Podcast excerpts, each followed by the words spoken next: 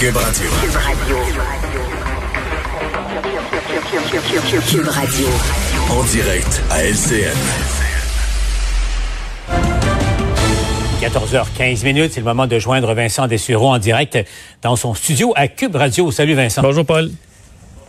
Les jours se suivent et se ressemblent, un peu comme hier. On est mieux à l'intérieur, climatisé qu'à l'extérieur. Je sais pas si t'as mis le bout du nez Oh. euh, dehors en ce moment, c'est pas facile. Non, c'est chaud, Euh, c'est chaud. Une, hein, une pensée pour tous ceux et celles qui, travaillent en ce moment et doivent travailler euh, à l'extérieur. Bon, Vincent, euh, bien des parents et des jeunes étaient à l'écoute aujourd'hui pour euh, euh, la rentrée scolaire, les modalités de la, rentrée. Bon, on a vu, euh, il y a quelques petits changements, là, le retour du masque, non pas en classe, mais le masque là, dans le transport scolaire, le masque également lorsque les élèves du secondaire se, déplacent dans, les corridors. Peut-être aussi passeport vaccinal pour certaines activités parascolaires, mais, mais somme toute, ce ne sont que de- des ajustements mineurs.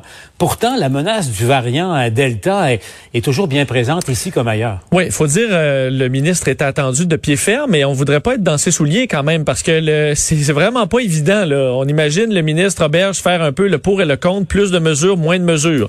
Moins de mesures, on favorise ben, la lutte au euh, décrochage, à l'anxiété, à la dépression, euh, aux gens qui, aux jeunes qui quittent là en grand nombre les équipes sportives qu'on veut garder, euh, les problèmes de troubles alimentaires. Il y a plein, il y a plein. La liste est longue. Puis t'as de l'autre côté, euh, ben, la pandémie. Tu dis les 12 ans et moins. Il y a personne de vacciné là-dedans. Euh, oui, dans le 12-17, on a un bon taux de vaccinés, mais on a une population qui est tout à fait vulnérable. Euh, évidemment, qui est plus résistante à tomber malade, quoi qu'avec le variant Delta, on en voit plus chez les jeunes. Mais on se dit, OK, alors que les, les, cas augmentent, est-ce qu'on va vraiment euh, libérer ces jeunes-là euh, sans masque? Euh, ça a d'augmenter les cas chez nous. Donc là, ça, c'est l'enjeu de, euh, de, de tout le ministère de l'Éducation en ce moment. Et la réponse, elle n'est pas évidente. Là. On doit trancher quelque part, puis il n'y a pas une réponse qui est uniquement la bonne parce qu'on est obligé de sacrifier, qu'on le veuille ou non, euh, quelques problématiques au profit de d'autres. Et là, euh, une, de- une des grandes questions, ben d'un, le masque, là, on- je considère qu'on l'enlève pas mal parce que dans la mesure où on ne le porte pas en classe, le désagrément là, de porter le masque, on l'enlève beaucoup. Là. Ceux qui le portent et on travaille, là, euh, la plupart ont dû le porter de façon permanente avant de finalement pouvoir le retirer, par exemple, assis à leur bureau. Ça change tout. Là. Le porter dans nos déplacements, le porter dans l'autobus scolaire, c'est pas comme le porter en classe toute la journée. Donc, on enlève quand même ça euh, du, de, de l'équation pour les enfants. Euh, et moi, ma grande question, c'est à partir de là, la courbe. On l'aplatit comment? Dans la mesure où les trois vagues précédentes, on les a aplaties avec du confinement, des mesures ultra strictes qui ont été pénibles, qu'on veut pas revivre absolument. Mais là, cette courbe-là, euh, on s'attend à quoi pour, pour l'aplatir? Euh, Est-ce qu'on s'attend seulement à laisser cette courbe-là aller super haute, avoir des milliers de cas par jour en espérant que notre système de santé soit prêt à prendre euh, la pression? C'est un peu ce que je me demande. Euh, la courbe, elle va se rendre où? Et aussi, d'ici la rentrée, là, est-ce que ce beau plan de Jonathan Roberge va tenir dans deux semaines? Si on est à 800, euh, près de 1000 cas à Jean-François Roberge, euh, qu'est-ce qu'on va faire si euh, on a 1000 cas avant septembre? Est-ce que ce plan-là a été conçu quand on en avait 70 il y a un mois?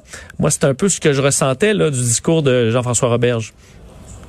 Oui, Évidemment, le, le- gros facteur, c'est le nombre d'hospitalisations. Il y a le nombre de cas, euh, mais là, les jeunes sont davantage frappés et bon, euh, jusqu'à maintenant, ça, ça les touche moins durement. Mais attention, Delta, on n'est pas tout à fait sûr de ça, mais c'est les deux paramètres qu'il faut surveiller. Oui, et si on voit, on, on- faut quand même regarder ce qui se passe ailleurs. Et la Floride, c'est un exemple qui, en ce moment, paraît être euh, euh, grossièrement disproportionné. Mais la Floride, c'est trois. ah, Aujourd'hui, c'était 3100 personnes aux soins intensifs, pas hospitalisées, là, aux soins intensifs. On est à 22 au Québec. Donc, est-ce qu'à quel point on se pense à l'abri complètement d'en avoir un nombre, euh, même si on en avait 500, là, c'est la catastrophe chez nous. On a simplement la moitié moins de population que la Floride. Euh, donc, c'est des chiffres qui font peur dans une société, euh, oui, qui présentement porte peu le masque, se retrouve dans les restaurants, mais c'est moi des chiffres qui me font peur.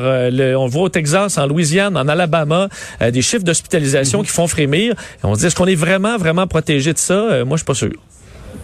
La, la question est lancée, mais évidemment, la clé euh, pour la réponse, c'est la vaccination, le taux de vaccination. Et là, là-dessus, le, le Québec est largement en avance de- des États que tu nommes euh, aux États-Unis. Oui. Mais il n'y a rien de gagné avec euh, cette, cette maladie-là. Vincent, ben, écoute, je te laisse retourner à ton émission. Toujours un plaisir. On se reparle demain, si tu veux. À demain, Euh, absolument. nous, entre-temps, on va parler de politique municipale parce que, attention,